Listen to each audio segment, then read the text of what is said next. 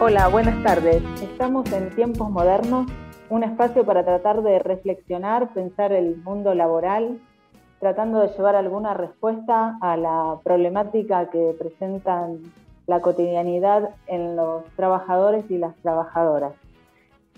Eh, mi nombre es Mercedes Meda, pero vamos a eh, trabajar con un equipo que estamos acá reunidos en la mesa Roque Villarroel y Sergio López Rodríguez, a quien le doy la bienvenida y los saludo. Buenas tardes, Mercedes, ¿cómo te va? Hola, Mercedes, ¿qué tal? Hola, Roque. Este, bueno, un gusto este, estar en este comienzo del programa. Bueno, vamos a presentar el tema que nos convoca en el día de la fecha, que es un tema de actualidad que viene cobrando cada vez más vigencia, aunque debemos reconocer que ya el tema estaba en debate, se venía planteando, pero cobró muchísima importancia a partir de marzo del 2020 porque afectó a un gran número de trabajadoras y trabajadores cuando nos sorprende la pandemia. Puntualmente el tema del día de la fecha es el teletrabajo, el trabajo remoto. ¿Recuerdan ustedes aquellos días de marzo 2020 cuando debimos adaptarnos a una nueva modalidad de trabajo. Sí, fue un momento acuciante donde todos los trabajadores y el, digamos los gremios tuvieron que salir inmediatamente a tratar de amparar a los trabajadores para que no se citara, suscitara ningún inconveniente en cuanto a sus derechos. Sí, así es. Este, realmente ha sido el tema de la agenda laboral en el mundo, ¿no? en el 2020 y bueno, hasta ahora todavía sigue así. ¿Qué tema el de hoy, eh? Teletrabajo, una cosa que el año pasado fue muy, muy estudiado, digamos, porque se fue dando debate en distintas áreas del gobierno, en, los sindicatos, debido a la pandemia, que esto fue ocasionando una nueva modalidad de, empezar a implementar y resguardar derechos para el trabajador. Así que en ese aspecto creo que es eh, importantísimo la ley de teletrabajo, que hoy eh, trataremos de desmenuzar en este espacio, por lo, por lo cual está el señor Manuel Bruckman, delegado general del Banco Ciudad, representante de la Juventud Uni Internacional. Así que le damos la bienvenida a Manuel. Gracias por la invitación y la verdad que muy interesante el tema, mucha tela para cortar ahí. ¿Cómo vas viendo la ley? ¿Cómo, cómo lo, ¿Cómo crees que se puede implementar o, cómo, qué quedó en el tintero, digamos, para desmenuzar en cuanto a los derechos adquiridos, los derechos por el resguardo de los derechos en sí, ¿no? Digamos, eh, cuando a nivel mundial vemos que en el primer mundo, que tanto endilgan que el primer mundo tenemos que parecernos al primer mundo, vemos que mucha gente ha quedado sin su fuente de trabajo, digamos, y que el Estado no ha sido parte de resguardar esos derechos. En cambio aquí, eh, esta ley implica también, ¿no? Eh, con la ley complementaria del derecho del trabajador, implementar más derechos en resguardo del trabajador. ¿Cómo, cómo ves la ley vos? No, como, como bien lo mencionás vos, esta ley es muy importante y el espíritu es preservar los derechos de los trabajadores y las trabajadoras. Entiendo yo también que fue una ley de emergencia.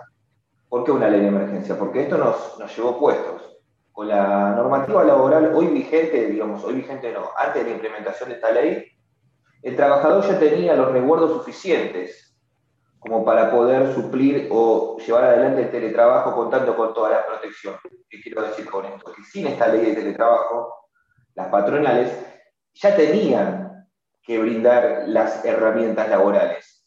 Esta ley vino a ser un refuerzo porque eh, es algo tan nuevo en la Argentina, algo que todavía no se había implementado con la frecuencia que se implementa ya en los países del primer mundo, y lo que, lo que brinda o lo que trata de otorgarles al trabajador más herramientas para que pueda hacer valer esos derechos y poder llevar el trabajo adelante de forma digna. Este es un mundo que está en constante movimiento y también la tarea del trabajador, la tarea de los sindicatos, en este sentido, es generar conciencia, ¿no? Porque una cosa es nosotros tenemos los derechos y después lo tenemos que sentir en carne viva, que esos derechos de verdad lo merecemos y de verdad lo tenemos que hacer respetar. Y para eso tenemos que hacer un clic, un cambio de paradigma, un cambio de pensamiento, porque hoy estamos en la vorágine, hoy estamos en la vorágine y hay un montón de cosas que damos por sentadas que tenemos que repensar. ¿no? Por eso quiero también mencionar la ley y por otro lado el trabajo de concientización que tenemos que llevar adelante eh, todas y todos nosotros. Bueno, te agradecemos, Manuel, tu aporte, tu experiencia que nos hayas traído acá a tiempos modernos y bueno, te convocamos para algún próximo encuentro para que, porque seguramente hay mucho para reflexionar y tratar respecto del mundo laboral. Así que muchas gracias y te Muchas gracias, compañeros. Muchas gracias, Manuel.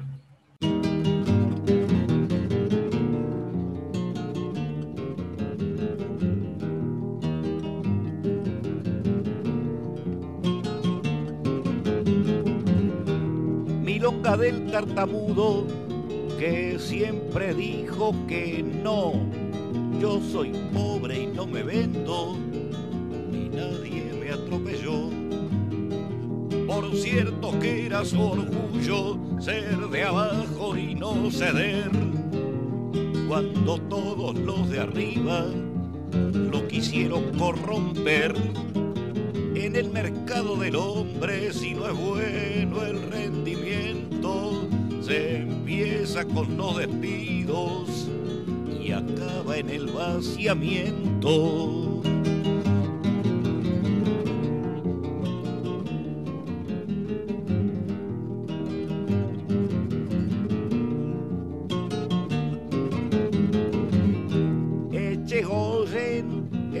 fama en la gran ocupación cuando un juez y un coronel le exigieron rendición. Dele, dele, dele, delegado, no, no se deje chicanear si la gente está a su lado, tiene todo por ganar.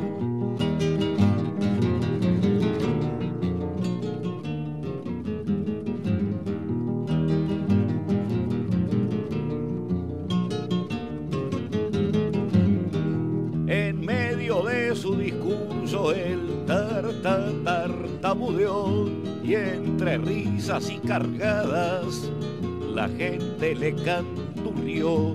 Mi, mi, mi, milonga, ta, tartamudeada, milonga para olvidar. Cuando calla el tartamudo, seguro que va a pelear.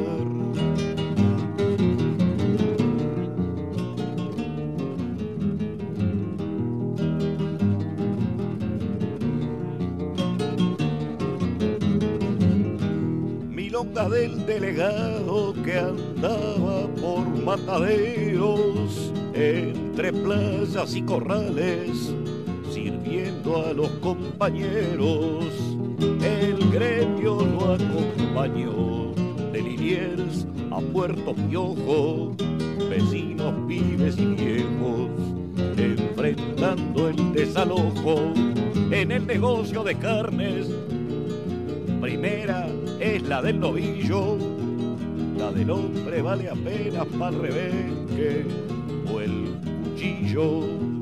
Mi, mi, mi, milonga del tartamudo que siempre dijo que no, sigo pobre y no me vendo la punta que lo parió.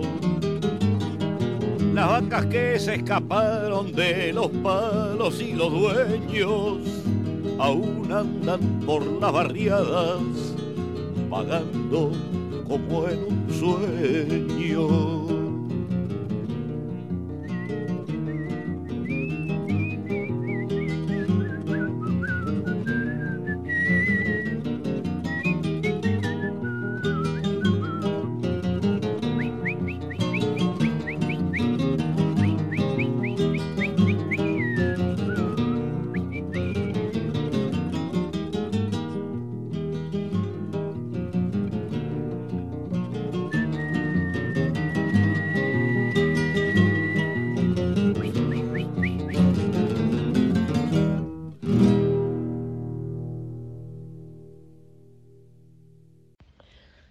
Marcela, trabajo en la administración pública y el teletrabajo complica un poco la manera de desarrollo de las tareas.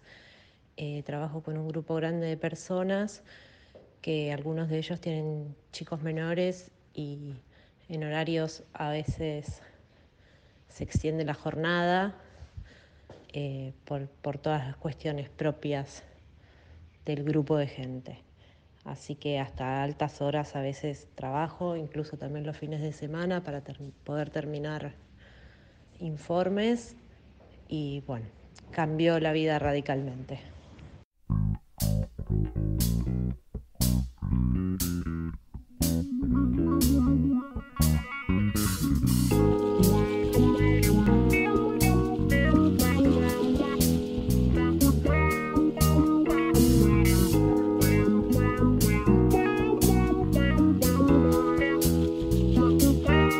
Interesante la, la participación de Manuel. Me quedé mm, reflexionando respecto de cómo eh, capacitar a los trabajadores, cómo darle herramientas para este derecho a desconexión que por primera vez está legislado en la norma, pero...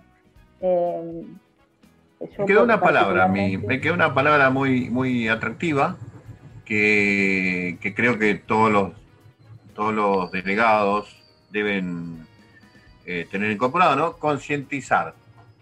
Creo que eso es un elemento que hay que tener en cuenta, concientizar al trabajador en función de, sus derechos, ¿no?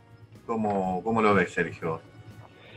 Sí, es interesante la parte de eh, concientización y a, mí me parece también muy interesante este, la ley, ¿no? En qué momento vino y en qué este, y con cuántas oposiciones se, encontró, porque pensemos que hay un porcentaje eh, mínimo de trabajadores que lo hacían a través de esta modalidad, y la pandemia lo que hizo es este, agrandar en forma exponencial esa cantidad de personas.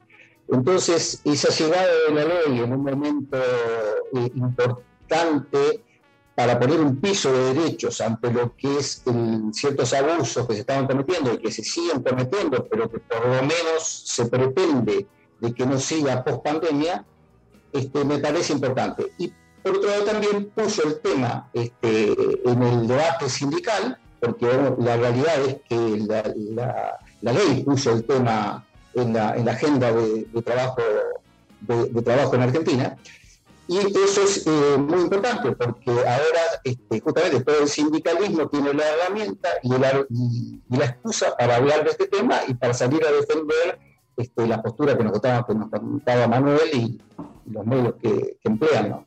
Bueno, eh, tenemos a otro compañero sindicalista, delegado eh, gremial, a Gabriel Fernández, que es subsecretario de la Juventud de la Asociación de Personal Superior de Empresas de Energía Eléctrica, que también nos puede dar su visión respecto de, de esta nueva ley que estamos analizando y de todo el tema del, teletrabajo. Gabriel, no sé si nos, eh, cómo te va, cómo, cómo estás, te agradecemos que hayas venido a participar a Tiempos Modernos. Buenas tardes.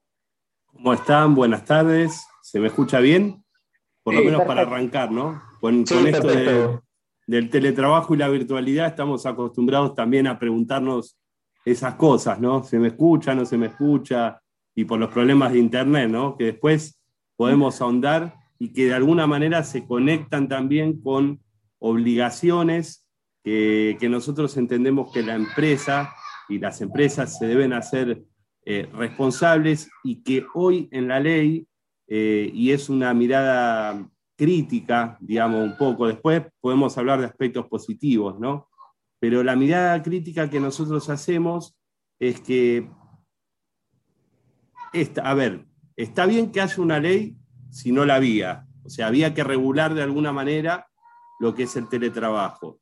Como dijo antes Sergio, creo que no podemos este, hablar de teletrabajo si no hablamos antes también de pandemia, ¿no? Porque la pandemia fue la herramienta que encontró el teletrabajo, las patronales, y etcétera, para poder instalarlo. Ahora bien, lo que a nosotros nos está pasando, y hablo en cuanto a, lo que tiene que ver con las empresas energéticas, es que actualmente tenemos un 70% aproximado de trabajadores que están, y yo acá quiero hacer una especie de disparador, pregunta y ver, digamos, ¿están teletrabajando o están trabajando en sus casas?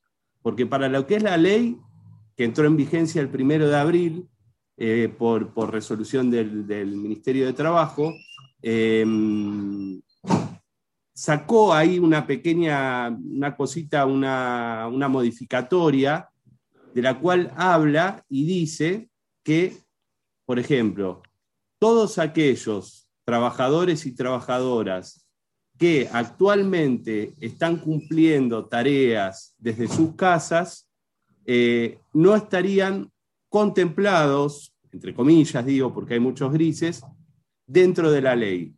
Y esto sí que me parece a mí que, que es grave y que nos invita a un desafío muy grande que tenemos los sindicatos, los que actualmente estamos este, de manera circunstancial en la dirigencia y a los militantes, delegados y, activistas, de ver de qué manera podemos incorporar esto a los convenios colectivos de trabajo, porque en general es una constante que hay en la ley, salvo algunos puntos que son positivos y están buenos, sobre los cuales creemos que hay que seguir trabajando, en la ley ya en este caso y no tanto en, los sindicatos, que es como que, eh, a ver, yo digo que quedó un poquito flacucha la ley, quedó como flaca.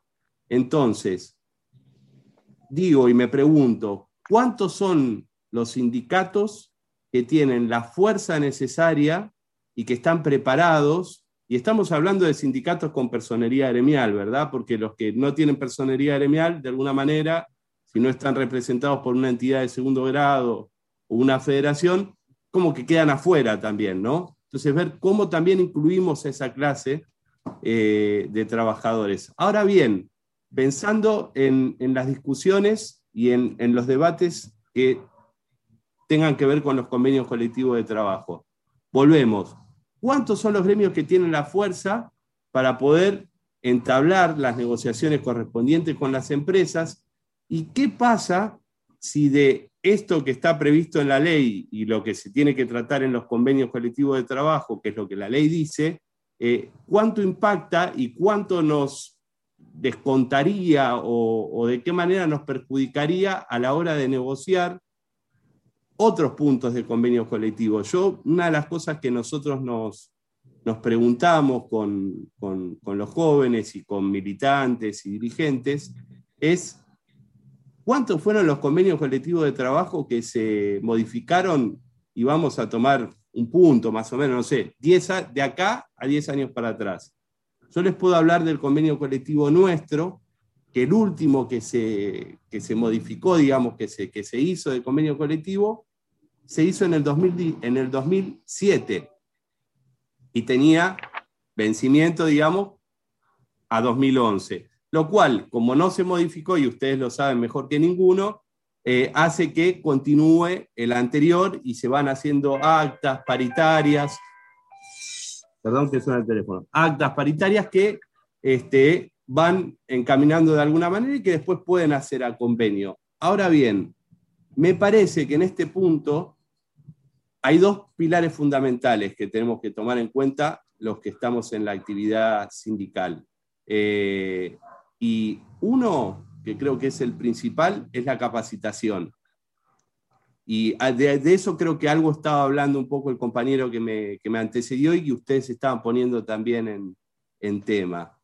Y en cuanto a esto, nosotros, desde, tanto desde nuestro gremio, desde APSE, como desde la federación en la cual también integro, hemos desarrollado talleres en los cuales hemos tenido la, la oportunidad de, poder escuchar a un abogado laboralista, eh, que calculo que ustedes deben conocer, este es el presidente de la corriente de abogados laboralistas 7 de julio, el doctor Gustavo Ciampa, eh, un avesado en la materia, y, y esto lo hacemos también para saber cuáles son las herramientas que tenemos para empezar a, a, implementar y a discutir. Y como para cerrar esta primera parte, yo les quería comentar que desde nuestro gremio lo que hicimos fue enviar notas a las empresas para entablar una mesa de diálogo en la cual podamos ver qué cosas podemos ir implementando con respecto a lo que la ley enumera.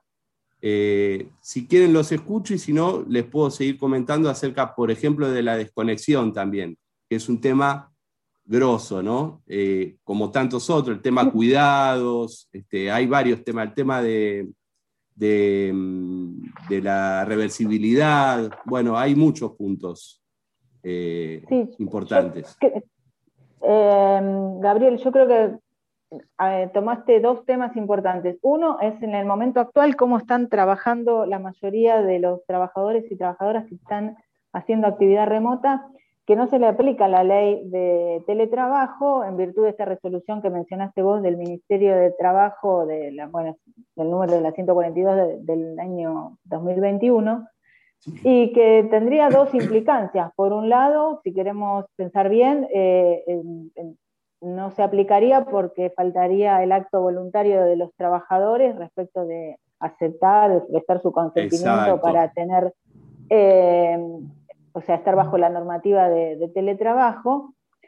Pero si uno con los años no es tan buen, no, piensa tan, tan de forma buena y ingenua, eh, y no sabemos si no se le está aplicando esta ley eh, en virtud de no darle todos los derechos que se están reconociendo en esta normativa, que si bien es incipiente y como vos decís, ha quedado un poco flaca en el sentido que no, tiene todo el contenido que uno le hubiera gustado, lo delega en las convenciones colectivas, sí tenemos la base, tenemos un, un principio, algo de contenido que lamentablemente, al no aplicarse la ley, eh, se complica un poco a los trabajadores y trabajadoras exigir. Hoy no están en pie de igualdad los teletrabajadores que están de hecho trabajando de forma remota a exigir, por ejemplo, el tema de la compensación de gasto, el tema de las herramientas de trabajo, porque técnicamente no sería un teletrabajador. No sé si mm, esto es lo que vos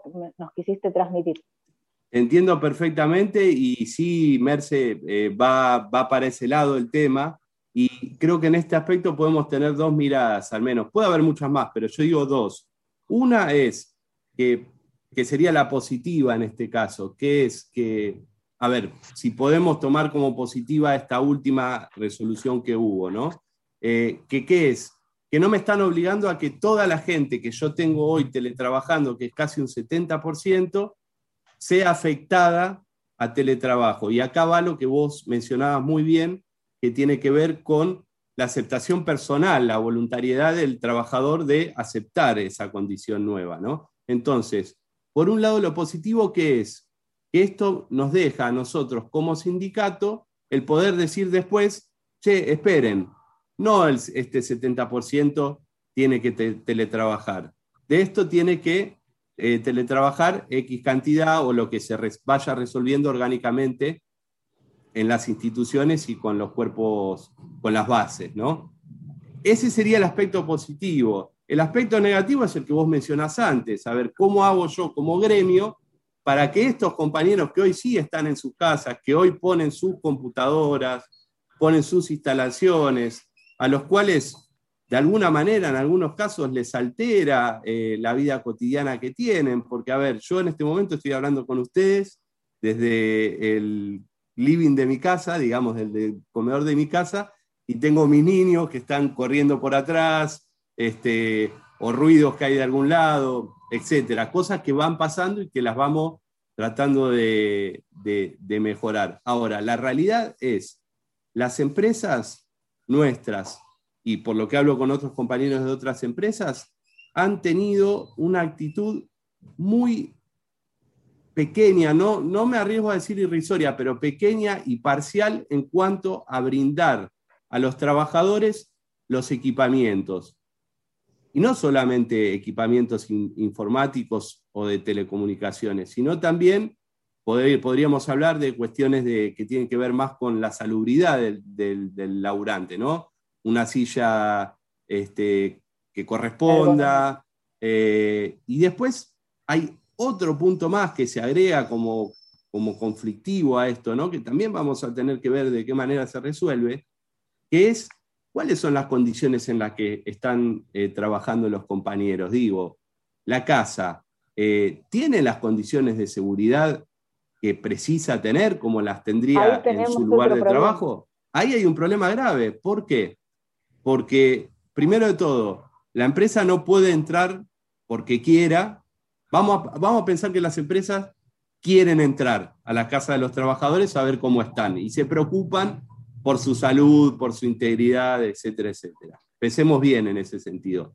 No pueden entrar si no lo permite el trabajador y ahí ya nos metemos en una cuestión de intimidad del laburante que yo, a mí me hace un poco de, de ruido, de cortocircuito, pero en el ámbito nuestro la realidad es, por lo pronto, son pocos los casos en los cuales se les ha brindado de equipamientos informáticos y de, de otras instalaciones que, eh, por, por, decir sillas ergonómicas, mesas, lo que fuere. Y vos planteas otro tema, Mercedes, que, no es menor eh, y que también está en la ley, pero está ahí, viste, como que también sujeto a convenio, pero sí habla de, eh, de que los trabajadores afectados al teletrabajo deben recibir todo esto que hablamos antes, equipamiento, este, la silla, ¿y qué pasa con los servicios también, no? Porque acá tenemos quizás que contemplar, hay que contemplar también gastos de, energía, ya sea de luz, gastos de gas, se viene el invierno, vamos a pasar un invierno adentro de las casas, creo también, ojalá que no, pero puede ser. Eh, ¿Qué pasa con el tema del Internet? Y acá la ley también nos trae otra perlita, que es que si bien establece por un lado que la empresa debe hacerse cargo de eso, también mete ahí una pizquita donde dice que podría eh, ser compensado a través de una retribución hacia los trabajadores, una retribución obviamente económica. Y en este caso creo que la ley este, termina no cumpliendo eh, con, lo que creo que debería cumplir una ley, que es marcar un piso. Porque, a ver, nos, mm, estamos ante una desigualdad, digamos, ¿no? Porque, a ver, si Mercedes tiene un iPhone último modelo y una computadora último modelo, va a estar en mejores condiciones que, no sé, en mi caso, que puedo tener, no sé, un, celular este, distinto, una computadora distinta. Entonces, ¿cómo hacemos para, para, para nivelar e, e, esos temas? No tendríamos que nivelarlos si la empresa se hace responsable y otorga lo que tiene que otorgar a sus trabajadores y trabajadoras. Sí, a mí me parece demasiado peligroso que, sean los trabajadores los que eh, aportan los bienes de producción, en este caso sería la computadora, lo, equipara a un bien de producción de cualquier eh, trabajo industrial o, semejante. Sí. Em, a mí me, me, o sea, muy interesante lo que dice Gabriel, y me quedo, me acordé de un fallo de un juez suizo cuando estamos en mediados del del, 2020, este, que dijo que también se debería pagar al trabajador el espacio de alquiler de la casa en donde él este, la utilizaba para la empresa. Es un tema que también se no, bueno, no lo menciona ya la ley, y es un tema que, está, que es interesante, porque es cierto, está destinando unos metros cuadrados de la casa que la empresa se ahorra y que también tiene que ver ya hablando a nivel mundial, con un gran negocio inmobiliario, de, desentenderse de los establecimientos y transformar la casa del trabajador en el establecimiento de la empresa. Este, bueno, eh, eh, este tema me, hizo acordar este, de eso, pero claro, el juez era suizo, ¿no? Tenemos algunos problemitas en Argentina con los jueces en cuanto a los criterios. Bueno, Iba Sergio, eh, déjame agregar una pequeñita, Sergio, que digo que ese es el desafío también que nosotros tenemos y por eso yo hablaba de la capacitación, porque este dato que vos estás dando lo tomo y seguramente después te pida que me lo amplíes en privado, porque todo suma, todo suma. Tenemos que ver qué pasó en otros lados, cómo se implementó. Y, y es verdad lo que dijo el compañero Juan Manuel antes, de que somos vanguardia a nivel sindicalismo. También hay otro dicho que, corríjanme este, los abogados, que se dice que somos los que más ley tenemos, pero también somos los que menos este, podemos hacerlas cumplir de alguna manera, ¿no? Entonces, o algo así era, no me acuerdo, pero... No, eh, eh, cumplir tenemos el rol todos para que sepamos de, qué derechos tenemos y que lo podamos ejercer. Es una tarea diaria, ¿no? del día a día de quienes conocemos, de transmitirla y en realidad todos y todas podemos ejercerla y, sobre todo eso, que conozcamos los derechos. Ahí va. Ahí va el tema de la capacitación, el tema de estar constantemente informado. Y a lo último yo escuché, eh, eh, se habló de la desconexión, ¿no? Y la desconexión, en este sentido, nosotros nos quedamos con algo que, nos trajo Ciampa en esta última charla, ¿no? Que, es muy común ahora entre, entre los jóvenes. Vamos a incluirnos todos dentro de este, eh, de este universo de jóvenes, ¿no? Como corresponde. Digo, la desconexión y él lo dice claramente, no debe ser le clavé el visto al jefe. La desconexión tiene que ser que las jefaturas, las supervisiones, etcétera, etcétera, los que estén en, mandos medios o en niveles superiores, no pueden escribirle al trabajador cuando el trabajador termina de realizar su tarea. Y en esto él hace un ejemplo, que ustedes quizás algunos pueden, no sé, Roque o alguno, decían, bueno, cuando no había tanta comunicación, cuando no estábamos tanto con, eh, el WhatsApp, las redes, los mails y esto y lo otro, el trabajador se iba de su casa a las 6 de la tarde y si el jefe quería decirle algo o había quedado algo pendiente, se charlaba al otro día y no había ningún tipo de problema. Entonces, digo, y la desconexión está estipulada solo para lo que es trabajadores que accedan al teletrabajo. Y acá nos invitan a pensar en que la desconexión también debe trasladarse y ampliarse a todo el universo de trabajadores y trabajadoras. Porque la verdad es que las patronales y las empresas avanzan sobre nuestra vida y es cada vez menos el tiempo que nosotros tenemos para dedicarle a, nuestra familia, al estudio. Eh, eh, pasó el, celular, El celular pasó a serla porque como tiene ubicación, tiene un seguimiento, es como que, me imagino los viajantes y ese tipo de cosas, entonces es como que te rastrean por dónde estás, o sea, hay un seguimiento complementario de tu trabajo en función de, tu quehacer. O sea, la tecnología vino a, a, ser un elemento más de control también, digamos, para las patronales. Sí, sí. Sí, puede ser utilizado como eso. Y te hago una pregunta, si puede ser breve, porque se nos está agotando el tiempo. Breve, sí, sí, entiendo. Quedamos comprometidos para otra charla en algún es un tema muy Es un tema que da para mucho, eso es lo que pasa también, pero bueno. Sí, es muy disparador. Eh, le pregunté también a Manuel, el rol de, ustedes, los delegados y representantes gremiales, los representantes de los, de los trabajadores, ¿cómo eh, ven, analizan el tema de encontrar hoy a los trabajadores totalmente aislados, eh, segregados, para poder representarlos, para poder organizarse. Yo eh, entiendo que tiene una gran tarea y además de darle contenido a esta ley. Sí, Mercedes. ¿Cómo piensan eh, suplir eso? Sí, sí, lo que decís es correcto. Lo estamos viviendo hace más de un año.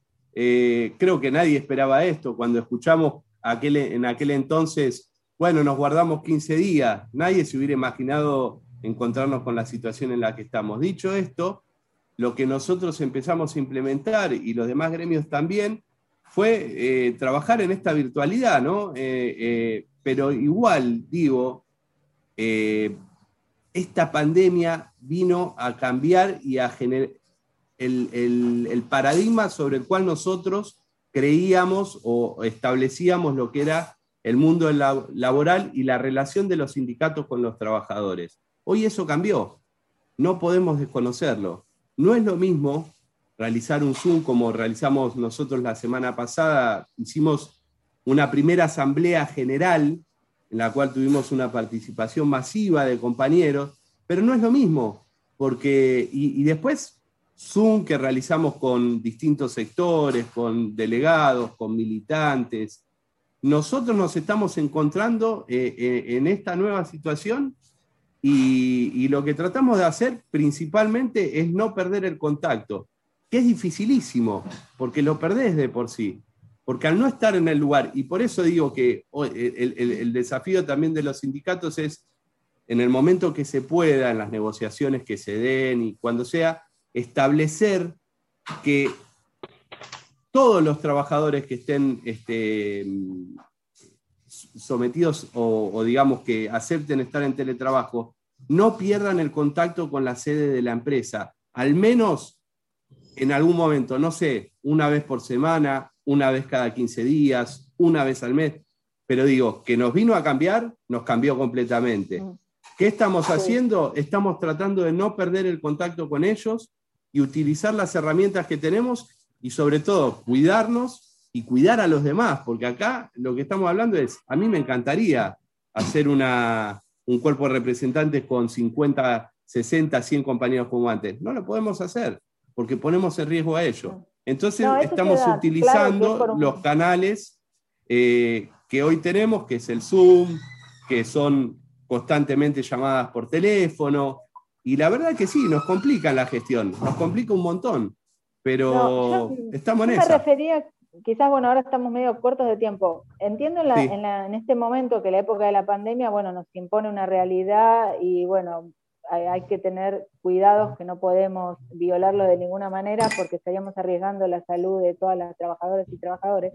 Pero lo pensaba a un futuro, que si se sigue con este tema del teletrabajo, trabajando con esta modalidad, es verdad que los trabajadores no van a tener ese contacto diario en una sede para poder organizarse y creo también que en este caso les toca a las organizaciones gremiales buscar medios alternativos, ser creativos como para no perder ese contacto y también eh, tengo alguna idea de que tendría que establecer algunos límites, no sé si una empresa corresponde que todos, el 100% de sus trabajadores, lo hagan mediante esta modalidad me parece que ahí habría que, bueno, pensar, reflexionar sobre si no sería eh, válido algún tipo de, cupo como para que, no sé, esa empresa o, esa fábrica de repente desaparezca la sede y quede todo atomizado.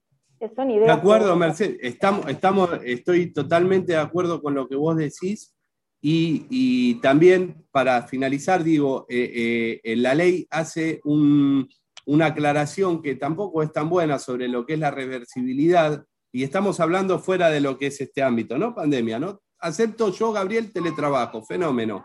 Y después yo le digo a la empresa, porque mi vida se alteró, porque no, eh, la cotidianidad de mi vida en el, teletrabajo en mi casa no funcionó, etcétera, etcétera, le digo a la empresa, bueno, empresa, quiero volver a mi sede.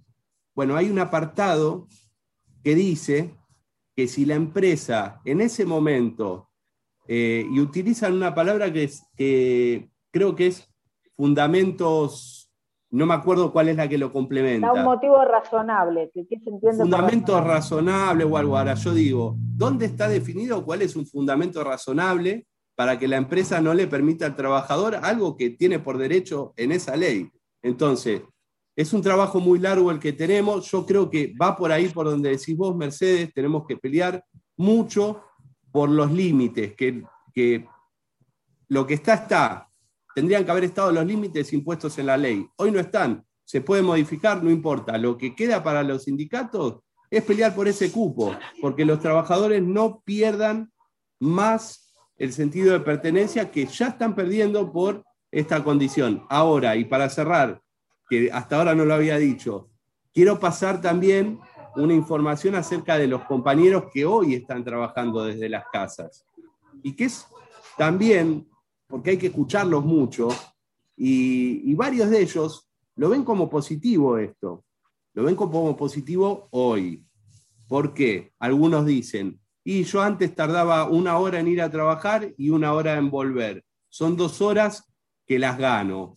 Eh, en el caso de la que no lo pudimos tocar, pero se podrá tocar en otro momento, el tema de las tareas de cuidado, que en eso la ley está muy bueno porque no hace distinción de género. Nosotros no podemos, y digo en este sentido como, como hombre, eh, no podemos seguir cargando las tintas, digo, no porque yo lo haga, pero sí se escucha, sobre que las tareas de los cuidados son las mujeres las que lo tienen que hacer y bla, bla, bla. No, es compartido. Entonces, en este caso, la ley contempla, no hace distinción de género. Y ahí habla sobre, ¿no? En menores de 13 años y algunos que tengan otro tipo de cosas. Pero creo la clave fundamental está en el punto que vos tocaste, Mercedes, y es en que nosotros, como gremios, tenemos que establecer límites, tenemos que poner cupos y tenemos que apuntar a, no perder eh, el contacto que tenemos con, nuestros representados y representadas. Bueno, Gabriel, eh, evidentemente tenemos mucho trabajo por, delante. Eh, todos y todas, creo, los gremios, los trabajadores. bueno, a nosotros nos toca el rol, en mi caso soy abogada laboralista, también creo que puedo a ser un aporte. Eh, es, digamos, el piso mínimo. Tenemos que darle contenido y, ver cómo se hace en aquellos trabajadores y trabajadoras que no tienen gremios quizás con tanta fuerza de negociación, ¿cierto? Pero bueno, estamos encaminados. Estamos en eso y tenemos que seguir por ahí, por esa línea, ¿no? En la lucha. Te agradecemos tu participación y te, bueno, te dejamos invitado para un próximo encuentro porque, bueno, tenemos muchos temas por, tratar y, reflexionar. El agradecimiento es mío para con todos ustedes y por el espacio. Eh, y nada, esta es un, lo siento como una charla entre compañeros, entre pares, y, creo que esa frescura se, se, nota en esto y me parece que va a ser de un aporte muy importante para toda la clase trabajadora. Así que les envío un abrazo muy grande y a seguir cuidándonos muchísimo, compañeros. Sí, sí, muchas gracias. Un abrazo, Gabriel. Un abrazo, grande. Nos vemos. Yo, Cecilia, trabajadora de la educación, con respecto al teletrabajo, veo que invadió mis tiempos personales y familiares, dado que, por ejemplo, me encuentro subiendo evaluaciones y trabajos durante la noche, en las distintas plataformas que cada escuela decide usar y con las que estuve conectada cumpliendo mi horario de trabajo durante el día dando clase por Zoom.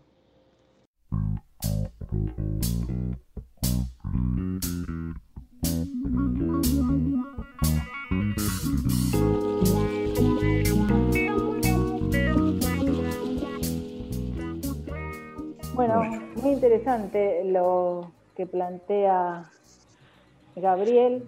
Evidentemente hay la, normativa deja mucha tarea en los convenios colectivos. Eh, creo que la dificultad la van a tener los gremios más chicos, eh, porque mucha de, las, de la normativa queda en manos de establecer y darle contenido a través de los convenios colectivos de trabajo veremos cómo se va desarrollando y qué es lo que establece. Por ejemplo, en el tema de, cuidado, establece el derecho a negociar, pero es en abstracto, no es que establece, no está determinado eh, los horarios que un trabajador o qué, derecho exactamente tiene respecto de eh, las tareas de cuidado. Sí, como decía Gabriel, hay que marcarle los límites a las patronales, porque ante la ambigüedad de una norma, la patronal se agarra de beneficio propio, digamos. Eh, creo que la mayor dificultad la van a tener las actividades que no tienen gremios con, tanta representación o tanta fuerza. Bueno. Sí, bueno, yo quería este, hacer una, acotación que me pareció muy, muy interesante de todo lo que planteó Gabriel y cómo lo, explicó. Este, pero también quería poner las cosas un poco en, en la realidad respecto a que hemos recibido una gran propaganda acerca del teletrabajo este, y un gran bombardeo a través de los medios de comunicación y fundamentalmente a través de las grandes empresas. ¿no? Hasta el dueño de Facebook salió a decir que él este, pensaba después de la pandemia poner al 50% de su personal en, este, en esta situación. Lo que a mí me, me gustaría poner en realidad es el mundo del trabajo en sí que tengamos muy en cuenta, porque se habla también de un, mundo nuevo, el cual no creo que sea un mundo tan nuevo, ¿no? ni que sean los tiempos tan modernos, para usar el, nombre del programa, este, como para no, para este, como para que tape que es un porcentaje mínimo del mundo laboral y de trabajadores que lo hacen a través del teletrabajo y que pueden llegar a hacerlo. Y que el mundo productivo del trabajo no es por el teletrabajo, sino fijémonos cuáles son las actividades esenciales. O sea, tenemos, este, o sea, no la agricultura, la pesca, eh, el carpintero, el electricista, lo digo para poner en cara, ¿no?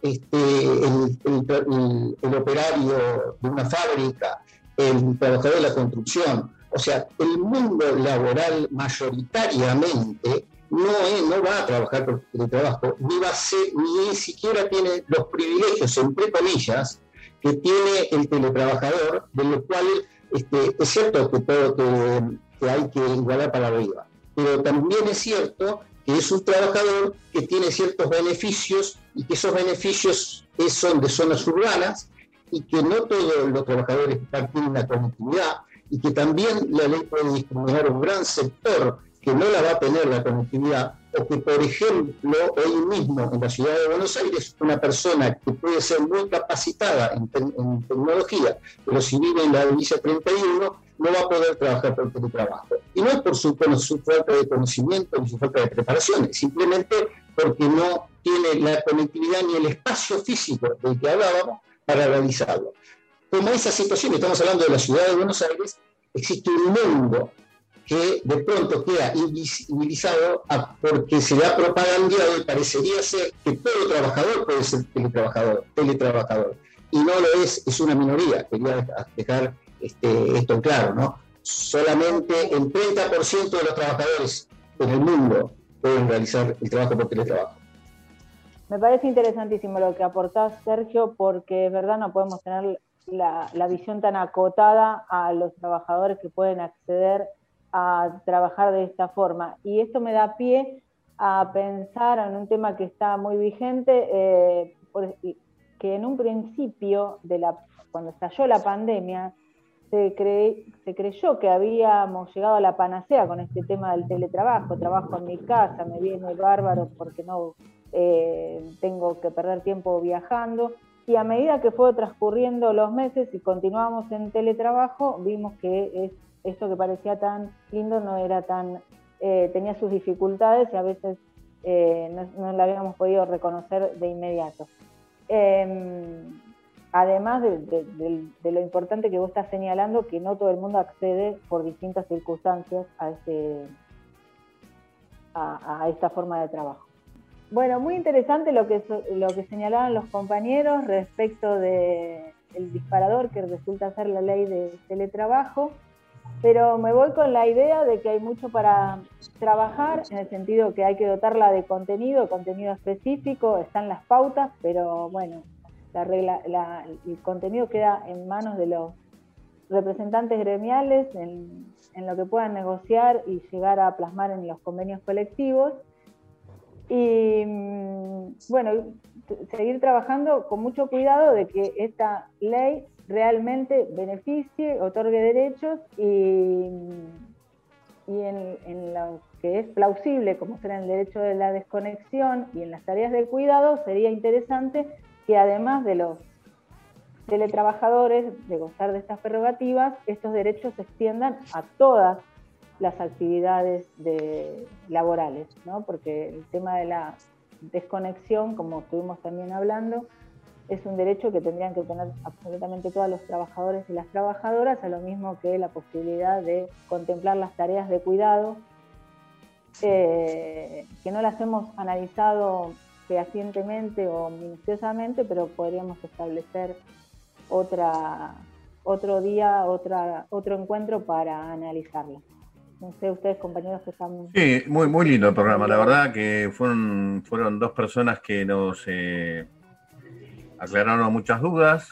Eh, y bueno, estuvo bárbaro Gabriel y Manuel, así que, pero nos quedan algunas cosas en el tintero, como decís bien Mercedes, con respecto a cuidado y otras cosas que, creo que en el próximo programa podremos llegar a tocar. Así que, Sergio. Sí, la verdad que es muy lindo, eh, muy interesante y bueno, la idea del programa es esa, ¿no? Plantear los temas y, escuchar este, a distintos sectores. Así que este, ha sido un gusto este programa y bueno, seguiremos en la lucha. Esto ha sido tiempos modernos, así que nos estaremos viendo. Muchas gracias. Adiós compañeros, hasta pronto. Adiós compañeros. Hasta el próximo programa. Hasta el próximo programa.